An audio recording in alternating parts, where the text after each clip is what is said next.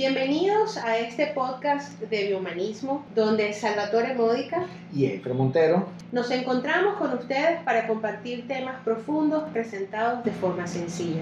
Bueno, y con nuestros aliados que siempre están ahí con nosotros, que es Mico Presente, su agente digital al lado suyo y Psicosalud siempre a tu lado, acompañándonos en cada momento especiales en tu vida, desde el punto de vista emocional, psicológico, ahí estamos.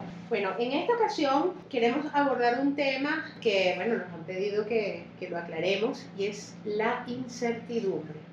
Así es, esto pues para aquellas personas que siempre nos han pedido y bueno, ya así invitamos a aquellas personas que necesiten hablar de un tema o quieren entender de algún tema específico que nos hagan llegar a través de nuestras redes y con gusto lo incorporaremos en nuestra lista. De, por supuesto que sí, que estamos aquí dispuestos siempre. La incertidumbre como un tema, por supuesto como todos, que siempre nos va a... Los temas de la vida nos inspiran, nos encanta compartir con ustedes de lo que hemos estudiado, lo que hemos aprendido a lo largo del estudio, lo que hemos aprendido con nuestra experiencia personal y laboral. Aquí quisiera incorporar, vamos a decir, lo podemos graficar imaginariamente Poner en la parte superior de cada uno de nosotros la palabra incertidumbre. Y la palabra incertidumbre hay que colocarlo en signo de interrogación porque eso es lo que hace la incertidumbre, es un signo de interrogación, es preguntarnos qué va a pasar, qué tal cosa, es imaginarnos eso de eso que va a pasar en la vida de la persona, de una situación, de un momento, o con una pareja, o, o lo que sea.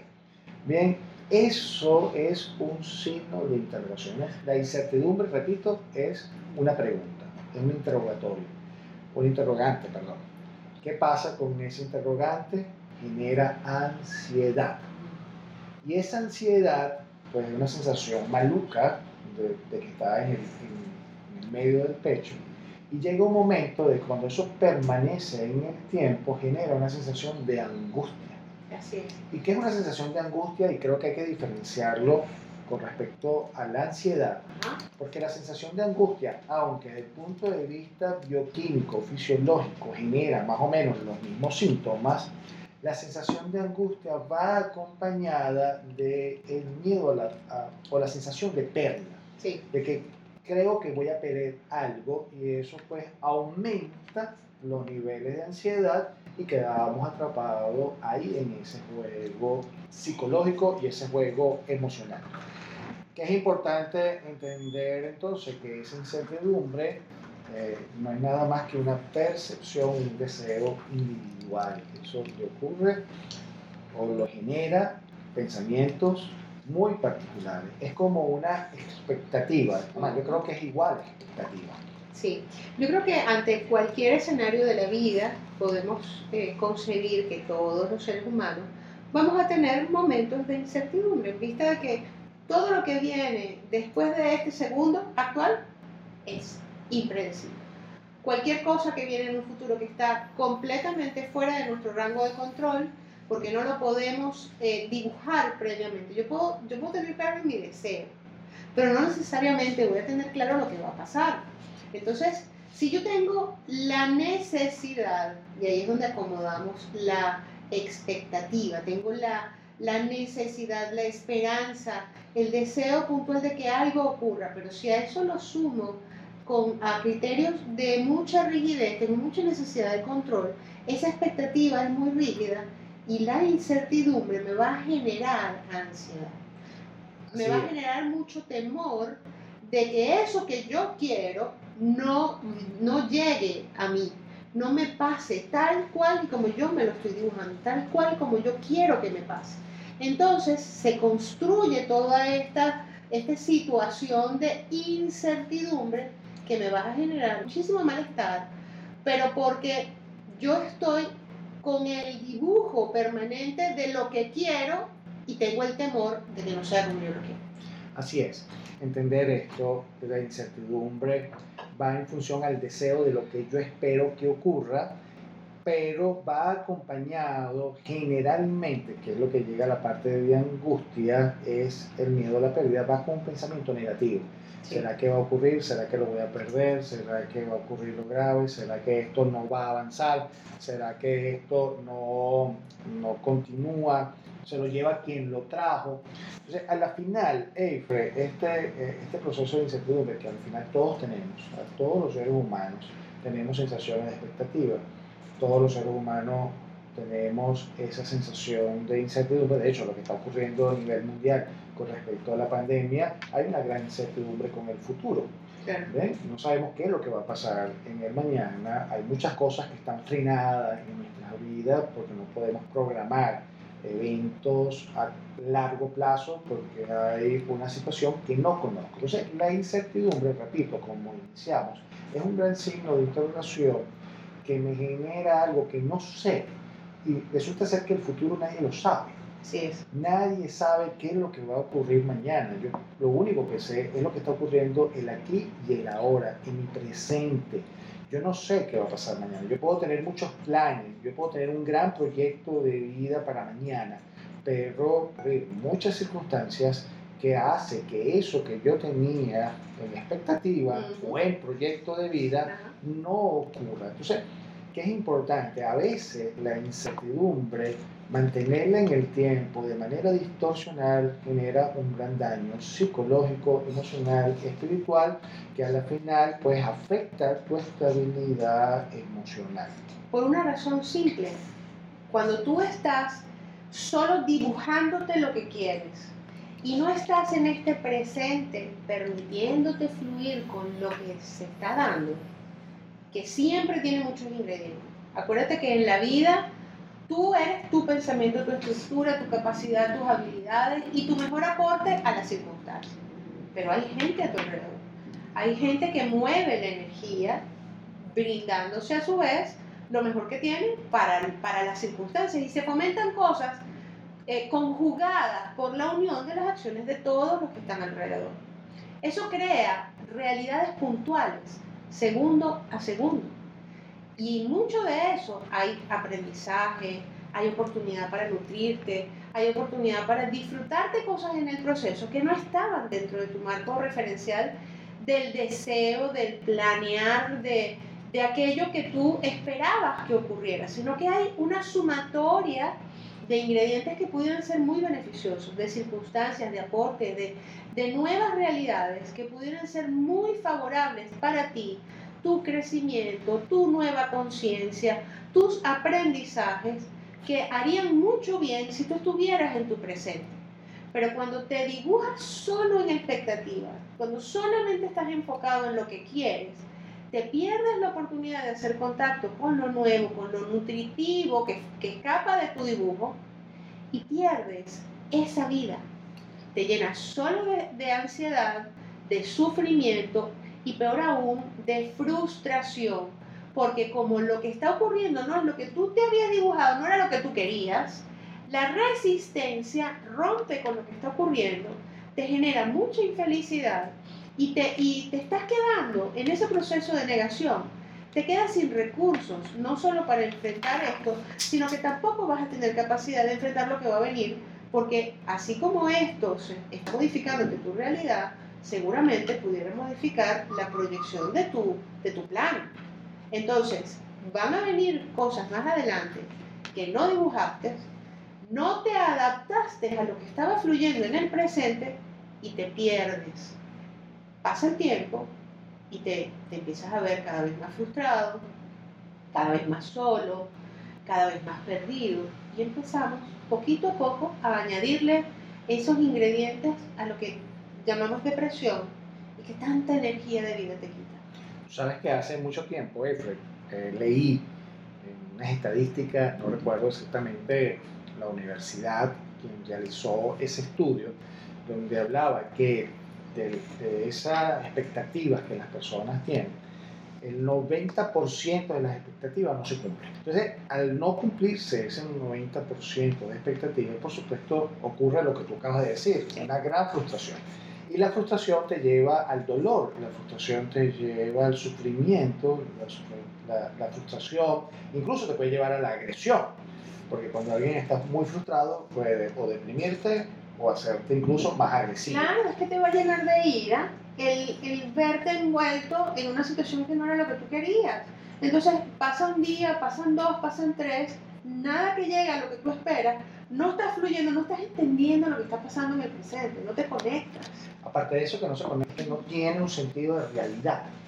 Cuando la persona no tiene un gran sentido de realidad, sino que se empeña en vivir su propia fantasía, se aísla de su presente, se aísla de su realidad, entonces va como en un mundo paralelo a lo que está ocurriendo verdaderamente y lo que está fantaseando. En ese momento, cuando despierta, por supuesto se da cuenta que no era lo que venía fantaseando y eso produce mucho dolor simplemente por no tener un sentido de realidad o no aceptar la realidad. Eso ocurre mucho en las parejas. Sí. Hay muchas parejas que, que saben que no va a funcionar o que no es la relación de pareja adecuada, pero la persona sigue fantaseando de que esa es, de, de generar esperanza. A la final está- no está generando esperanza, está generando una expectativa bien importante que, por supuesto, al no cumplirse se genera mucha frustración y mucho dolor. Con eso que estás diciendo, se me ocurre que, que incorporemos, y, y quizás nuestros oyentes también lo, lo pueden haber pensado, eh, tú sabes que la gente siempre está eh, con estas modas de cómo es que debemos vivir, eh, te incorporan los pensamientos positivos y te dicen, bueno, pero a lo mejor la incertidumbre tú la compensas con pensamientos positivos. ¿Qué vas a hacer tú con pensamientos positivos? Ay, bueno, sí, todo va a estar bien. Sí, bueno, todo en algún momento va a fluir como yo quiero. Sí, sí, yo, pero me sigo enfocando en ese túnel cerrado, en el plan mío y no me ubico en mi presente. No se trata de pensamiento positivo, se trata de fluir, de adaptarte a la realidad, de hacer contacto con lo que está ocurriendo para que tengas el recurso de manejarte con la realidad, no con lo que esperas. No, no con lo que está pasando, si, si, sali- si sale o no sale, si va a ser como tú esperas o no, si, si es el resultado por el que tanto has trabajado o no, no, no, no. Es el presente que te está diciendo hacia dónde tienes que ir. Incluso te puede estar diciendo las circunstancias si el camino que elegiste, si el proyecto que elegiste es bueno para ti, va consono con lo que tú quieres experimentar. Así es. Y, y parte de esto, Efra, que estamos conversando en, en este episodio del día de hoy, que tiene que ver con la incertidumbre, es importante resaltar que, que, que eso que tenemos al no vivir el aquí y el ahora, porque pareciera que no nos enseñan nunca a vivir el aquí y el ahora. Siempre nos enseñan a vivir más adelante y esperando en una mente fantasiosa de lo que pudiese estar, lo que pudiese ocurrir, pero al final me dejo de vivir mi presente y dejo de vivir los recursos que tengo en este momento en mi vida para poder sacar provecho. Y aquí no hay que confundir proyecto de vida con visión, con, con esas expectativas. Una cosa es un proyecto de vida, una visión de vida, y otra cosa es una expectativa. ¿Cómo podemos diferenciar? Eso como que yo le dijera a los que nos están escuchando en este momento, quisieran una, una, una revisión rápida a su alrededor y contaran cuántos objetos negros hay a su alrededor. Así, en cuestión de segundos, hagan una vista a su alrededor y vean cuántos eh, objetos negros hay. Una vez que vieron, yo les pregunto, ¿cuántos objetos rojos había? Seguramente no me van a dar respuesta, porque contaron nada más cuántos objetos negros Era había. lo único que estaban buscando. Era lo único que estaban buscando. ¿Qué quiero decirle con este ejemplo? Que la realidad muchas veces te cambia la pregunta. La realidad te cambia la circunstancia, pero uno tiene como una visión de túnel. Y lo que ocurre con, la, con esa visión de túnel o esa incertidumbre o esas expectativas es que deja de ver las cosas maravillosas que están alrededor y a la final la vida también te cambia las preguntas. Así como lo acabamos de hacer un ejercicio rápido donde yo pregunté cuenta cuántas cosas negras hay a tu alrededor, seguramente rápido te pusiste a contar cuántas cosas negras había a tu alrededor, pero no te diste cuenta que habían cosas rojas cosas amarillas o azules a tu alrededor. Es decir, dejamos de ver el colorido de nuestra vida. el colorido, la- las cosas maravillosas que te pueden nutrir. Me encanta que lo plantees así. bueno, como me encanta que plantees otras cosas, tantas cosas. Eh, para, para los que me conocen, saben que yo me fascino con las, con las cosas que dice Salvatore. Me encanta porque ciertamente cuando, cuando tú estás tan enfrascado, tan encerrado en ese esquema exclusivo de, de tu plan que dibujaste rígidamente, señores, aquí es donde yo empiezo como a ponerle colores y a tratar de, de difuminar como si fuera tiza, ¿sabes? Que empiezas a ponerle como con, con las manos, empiezas a difuminar esa tiza para tratar de suavizarlo y empezar incluso a borrar un poquito, a ver si abrimos puertas para que las cosas nuevas lleguen. No tenemos que quedarnos con el esquema rígido. A veces hay que romper un poquito la rigidez. A veces puede doler, puede doler romper el esquema rígido, pero romperlo va a hacer que tú veas aquello que tú no te imaginaste nunca que estuviera ahí.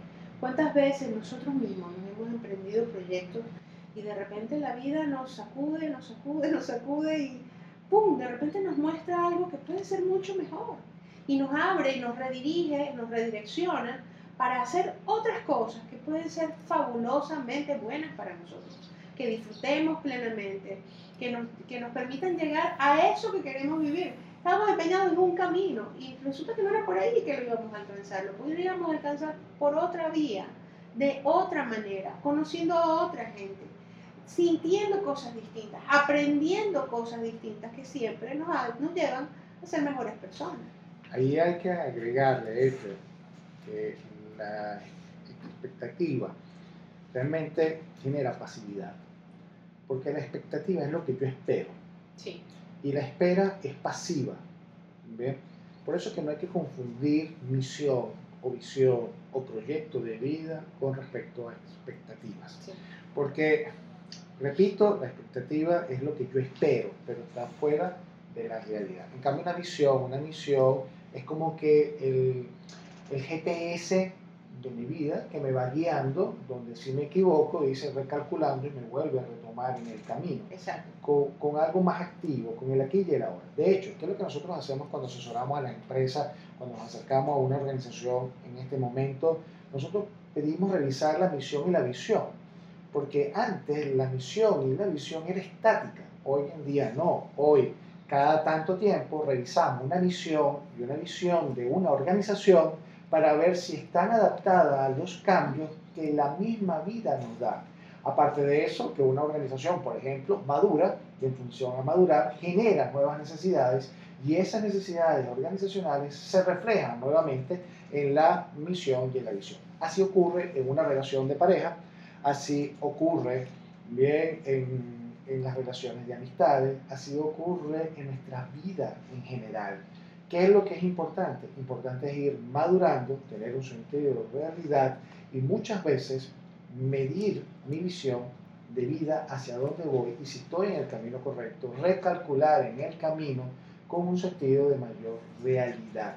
Por lo tanto, es importante prestar atención a esos síntomas. Y, y creo que también debemos prestar atención a lo que está ocurriendo en mi entorno. En este momento que la vida, estamos en el 2020, en el mes de agosto del 2020, en donde unos cambios radicales en el mundo entero han hecho no solo que nos detengamos, sino que tengamos que hacer un recalcular absoluto de todos los planes, de todas las formas, de todos los proyectos, de los objetivos, de los recursos, para poder alcanzar una vida plena. Hoy estamos entonces cerrando este capítulo espectacular. Estamos súper contentos de contar contigo, que estás allí escuchándonos. Siempre vamos a estar aquí comprometidos con ustedes. Así que nos despedimos. Salvatore Módica. Y Efre Montero, acompañado de nuestros grandes amigos Micro Presente, su agente digital, y Psicosalud, siempre a tu lado, acompañándote en cada uno de esos proyectos. Y recuerda, siempre, que la paz del corazón y del alma es más fuerte que una mente positiva.